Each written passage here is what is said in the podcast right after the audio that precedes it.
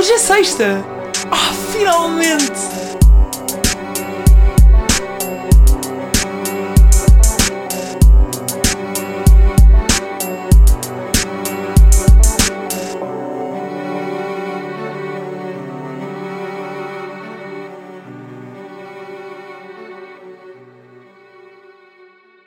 Olá pessoal, sejam bem-vindos e bem-vindas ao 27 episódio de Nunca Mais é Sexta. Eu não sei se disse isto no último episódio, mas eu sinto que cada vez mais vai ser difícil dizer o número do episódio. Imaginem, chegar ao centésimo, centésimo primeiro, centésimo segundo, já vai para aí em dois minutos e eu só disse o número do, do episódio.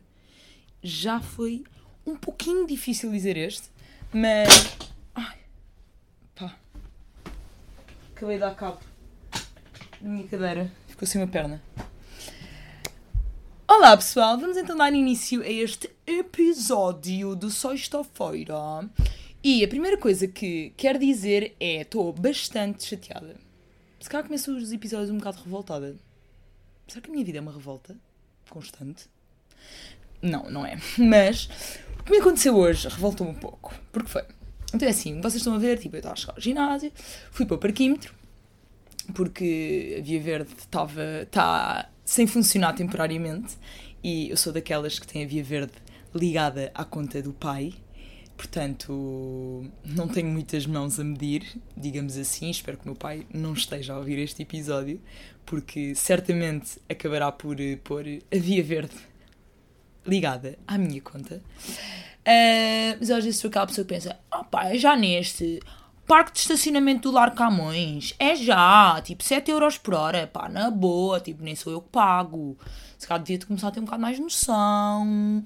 Ou então vou com os meus amigos e, e não cobro, fico só do género. Ah pá, via verdade do meu pai. Já, yeah, tipo, meu pai é o Elon Musk. Não, nem é, mas pá, podia ser. Mas pronto, e então hoje estava a chegar ao ginásio e fui ao parquímetro, porque a minha Via Verde não está a funcionar, vou-te dizer.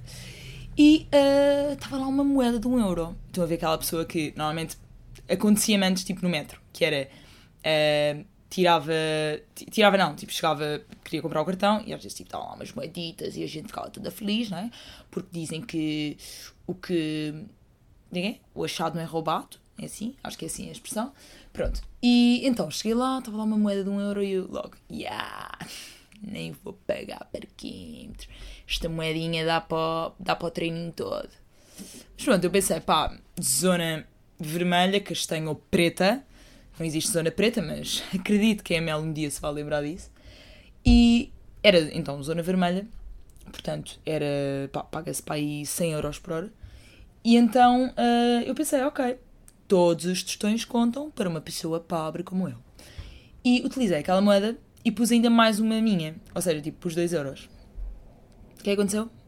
Estão a ver aquela felicidade, está tipo o pico da felicidade e depois vai mesmo a pique. Ou seja, estamos no pico e depois vai a pique. que foi, o que aconteceu foi, ficaram lá as duas moedas. Fim da história. Ou seja, depois, o que é que eu acabei por fazer?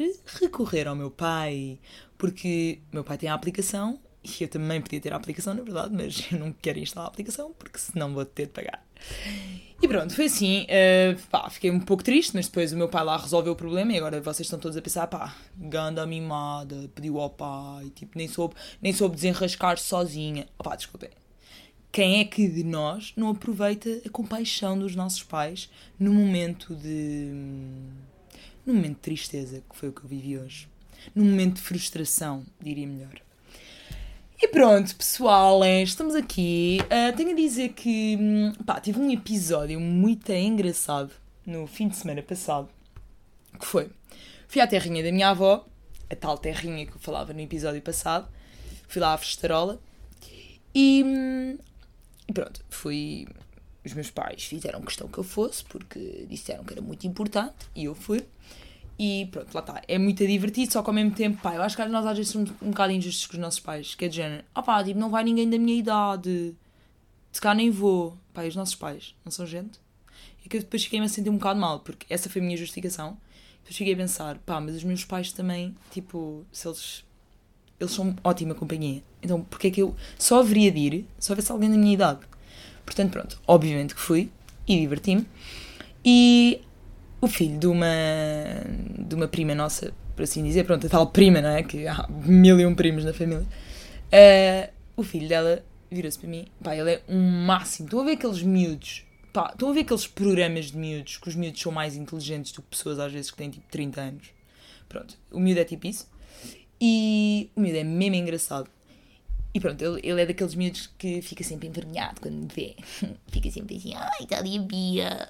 E fica sempre com aquela carinha que se, ta, que se tapa ou não, que se põe de boa atrás das costas dos pais, porque ficam com vergonha, mas pronto. Depois lá, depois é de género, é de um 8 a um 80. É, estão cheios de vergonha, não falam, não dizem sequer olá, e depois vêm para um 80. Quando já estão pai, há duas horas connosco, já estão num 80 e já são os nossos melhores amigos ou já querem ser nossos namorados. E daí vem esta conversa. Ok, estava a ver se estava tudo certo, porque eu tenho um pontinho de bateria no meu microfone. Por favor, não desligues. Uh, e então estava uh, com ele, com, com, com o miúdo, e ele virou-se para mim, sentou-se ao meu lado. Eu estava tipo sentado, ele virou sentou-se ao meu lado. Primeiro começou-me a fazer perguntas do meu curso e assim, e depois eu estava a tentar explicar, estava a dizer que, que eu estava em marketing, tinha tirado marketing. E ele depois, ah, e o que é que é o marketing? E eu tentei explicar, não é? Porque o marketing é super fácil de explicar, é um conceito super fácil e não é nada não é nada vago. Marketing. Pá, super. super conciso esse conceito. Pronto. E então estava a tentar explicar o que, é que era e ele tirou assim: Ah, é aquilo de, das publicidades. Tem imensa piada. E depois, então, eu estava sentada e ele sentou-se ao meu lado e virou-se para mim e disse-me assim: Tu tens namorado? E eu virei-me e disse: Não. Agora parece que eu estou só todo gente, tipo, não tenho namorado, estou solteira, podem mandar DMs. Não, mas pronto, ele virou-se para mim e perguntou-me isso e eu disse assim: Não, tu, uh, não devia dizer o nome dele. Mas pronto, eu disse: Não, uh, agora estou agora sozinha, estou super bem, blá blá. Estava ali a dar uma de. de desabafar da minha vida. E o, e o miúdo virou-se para mim e disse assim: E gostas de mim? Imaginem. Pronto, eu disse que claro que sim, mas depois só pensei: socorro, chamei alguém, alguém que apareça no meio desta conversa. Isto porque, eu não sei se vocês sabem, mas muitas vezes, e isso aqui é uma coisa que está comprovada cientificamente, que os miúdos, às vezes, quando são pequeninos, aliás, não é às vezes, normalmente mesmo, no geral mais, eh, mais geral não, no geral mais, exato, mais geral, porque são a maior parte das pessoas, que quando nós somos pequeninos, mas mais os, se calhar mais o sexo masculino, os rapazes, o primeiro amor, isto porque normalmente, a verdade é esta é que temos mais professoras do que professores. E então, normalmente, o primeiro amor da vida de, um, de uma criança, rapaz, normalmente é a professora. Porque às vezes é a figura, não vem como uma figura maternal, mas vem como uma figura que dá carinho, é, é todo o amor que eles conhecem em primeira mão. Ou seja, só mais tarde é que, pronto, obviamente vão percebendo o que é que é o amor e vão deixando de gostar do conceito. Estou a brincar. Mas, mas pronto, então é todo aquele carinho e tudo mais, atenção e, e que os professores dão.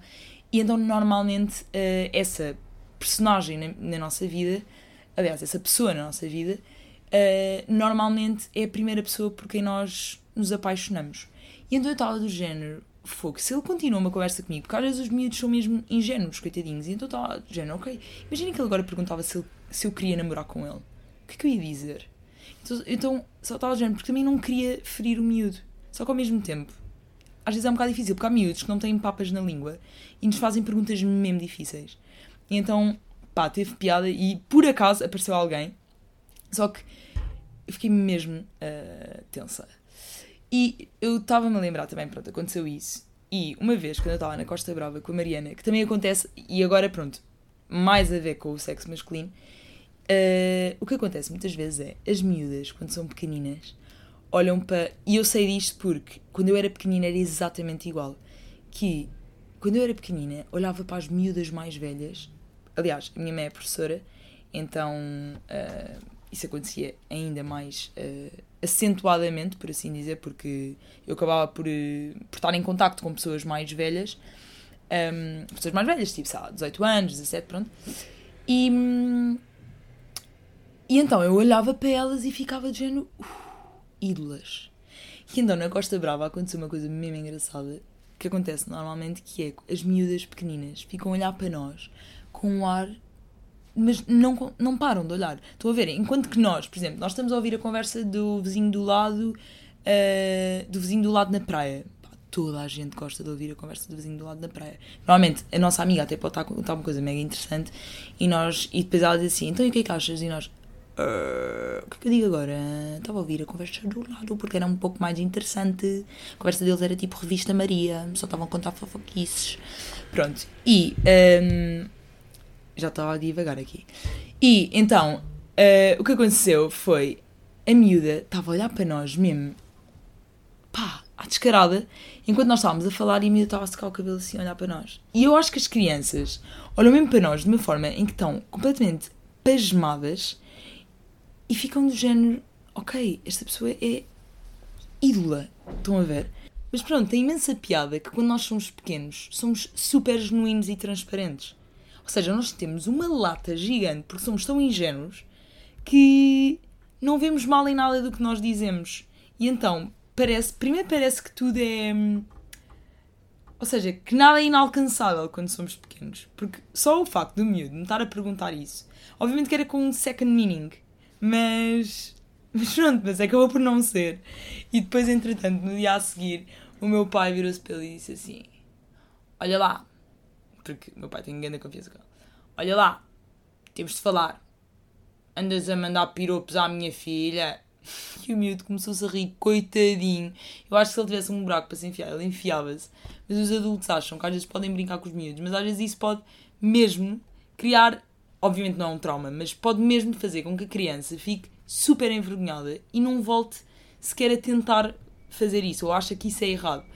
Mas pá, também percebo aqueles pais que sofrem imenso com os miúdos que são boeda desbocados. E eu não era assim quando era pequena, felizmente, diz a minha mãe, ou digo eu por ela neste momento, que há aqueles miúdos que, sei lá, acontece alguma coisa em casa. A minha mãe sempre me disse, Bia, o que se fala em casa, sim, Bia. E quando está chateada comigo é Beatriz. Um, quando o que se fala em casa não é para ir dizer para a rua. E eu sempre levei isso muito a sério. E então, um, mas, há, mas lá está, mas há aqueles miúdos que chegam ao pé, chegam ao pé de nós e dizem: Ontem os meus pais uh, discutiram.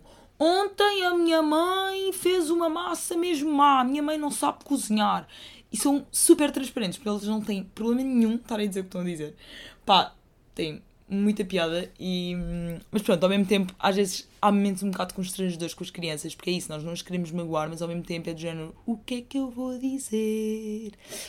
E pronto, e um, outra coisa que eu ia uh, falar aqui, pá, que fiquei muito assoberbada com esta informação. Fiquei muito surpreendida que, pá, realmente hoje em dia, isto parece-me bué da conversa a pai, mas hoje em dia inventa-se tudo a tecnologia vai mudar o mundo. Mas é mesmo verdade. Eu estava aí para, para a terrinha dos meus avós e agora ando numa de ler mais. Revistas, livros, ver mais séries. Ando numa de, de ter mais cultura. E até que no outro dia fui à feira do livro, estava com muitas. Bo... Pá, estou a sentir que neste episódio eu estou com boa de personalidades diferentes e devo estar a ser mesmo irritante. Pá, desculpem, a partir de agora eu vou ser uma pessoa mesmo séria, formal e intelectual. Desculpem. Peço imensa desculpa.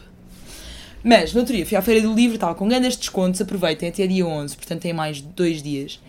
E hum, pronto, estava com descontos muito bons, comprei dois livros, um deles em inglês, um deles em português, porque, pá, não sei, mas ler noutra língua cansa-me um bocado. Não sei quanto a vocês, mas cansa-me um bocado, por exemplo, ler um livro em inglês, uh, ou pá, pronto, é, é, sei lá, uma língua com, com a qual nós não estamos muito familiarizados, cansa-me um bocado, eu não consigo estar, ou então não pode estar a acontecer muita coisa ao mesmo tempo que eu estou a ler. Ou seja, à minha volta não pode estar a acontecer muita coisa. Uma coisa é eu estar a ler em casa, na cama, uh, tipo que não posso ler no sofá, mas pronto, estar a ler em casa. Outra coisa é estar a ler uh, na praia e estou com um grupo de amigos. Impossível, porque eu vou estar a ler duas páginas e vou ter de voltar ao início porque já não vou lembrar nada de nada da história. Portanto, comprei. Voltou-se a desencaixar a perna da, da minha cadeira vê-se mesmo que tenho uma cadeira do IKEA. Pronto, e então comprei dois livros porque estavam com descontos mesmo bons. Imaginem, os livros eram 20 euros e estavam a 10 euros. Incrível, uh, vão à feira do livro, por favor, uh, obrigo-vos. E eu tenho uma. Pronto, pus na cabeça que a partir de setembro ia começar a ler mais. Porque eu era aquela pessoa que comprava um livro, adorava, porque era, pá, era de género, hum, cheira bem, tem uma, tem uma capa bonita, gosto das cores, gosto do lettering, e depois o livro ficava na estante. Ficavam lá todos a conviver. Pá, menos mal, porque eram vários. Mas eu sou aquela pessoa que passeia aos livros, tal e qual como se passeia. Estão a ver quando passeamos a roupa de exercício para um fim de semana com amigas, porque achamos que vamos fazer imenso exercício vamos ir lá mega tonificadas, e na verdade o que vamos sair é apenas com uma barriga gigante inchada de álcool, provavelmente. É isso que acontece. Eu normalmente passei os livros porque, pá, eles também têm de arejar, não é? Não vão ali ficar ao pó na estante. Então, uh, comprei dois livros, como estava a dizer, e tenho, tenho andado numa de querer ler mais. E comprei também uma revista quando fui para, para a terrinha dos meus avós, para estar ali na, na viagem, porque eu sou zero de enjoos. Isso é melhor. Eu sinto que sou uma privilegiada na vida. Porque sempre que, quando eu era pequena, sempre que íamos de viagem para a terra, a minha prima. Pá, só espero que a minha prima não esteja a ouvir isto, mas. Hum, já estou aqui a querer bloquear algumas pessoas do meu podcast, já, já estou a ver, tipo, é o meu pai, é a minha prima, pronto. Mas minha prima vomitava sempre. Aquela pessoa que vomita com curvas. Pronto, eu nunca fui essa pessoa. Eu consigo ler, consigo estar ao telemóvel. Epá, eu sou super tipo multifunções. Uh, sou many mãozinhas eu. E então, uh, pronto, como consigo estar a ler na viagem, comprei a Marketeer, que é uma revista que eu acho para mim interessante, porque não só para pessoas que são do marketing, obviamente, mas para estarmos atualizados a nível de imensas coisas. Uh, a nível de marketing, pronto, mas a nível de, das marcas, o que é que as marcas estão a fazer neste momento e, e blá blá blá. E um, havia uma notícia que eu até partilhei no meu Instagram, mas pronto, só partilhei a notícia, ou seja, não dei a minha opinião sobre isso, que é um, uma marca de luxo criou um gel de banho e só agora que eu fui pesquisar um bocadinho mais sobre isso é que eu percebi que era um gel de banho, eu achava que era um perfume. Não sei se eles também nessa uh, linha de produtos eles têm um perfume, mas pronto, criaram um gel de banho que cheira à pessoa de quem nós temos saudades. Ou seja, isto é, uh, obviamente, uma fórmula personalizável uh, e eles já têm, imaginem, milhares de encomendas. Isto está em pré-venda, eles têm milhares de pessoas, não é de encomendas, é de pessoas interessadas, e eles criam uma fórmula, um, uma fórmula que cheira à pessoa de quem nós temos saudades. E eu li aquilo e fiquei. Hum, mixed feelings. Estão a ver? Eu não sei se e por cima eles uh, destacam este produto como se a nudez fosse um perfume, seria este.